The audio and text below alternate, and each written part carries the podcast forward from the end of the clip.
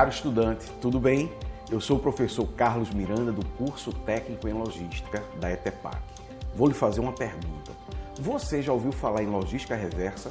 Pois bem, logística reversa consiste na gestão de produtos e materiais que cumpriram com seu ciclo de vida ou, por motivos de qualidade, precisaram retornar à cadeia de suprimentos.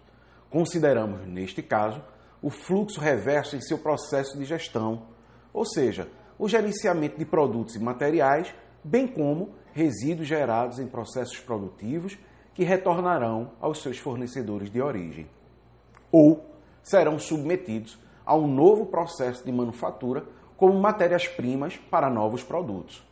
Vale ainda destacar que a logística reversa cumpre com as exigências estabelecidas na Lei 12.305 de 2010, que institui a Política Nacional de Resíduos Sólidos, a qual versa em um dos seus artigos sobre a reutilização, recuperação e reciclagem de resíduos, os chamados 3 R's da logística reversa.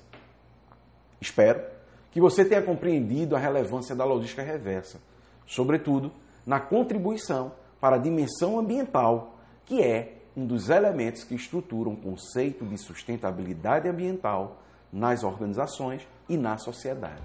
Sucesso e até a próxima oportunidade.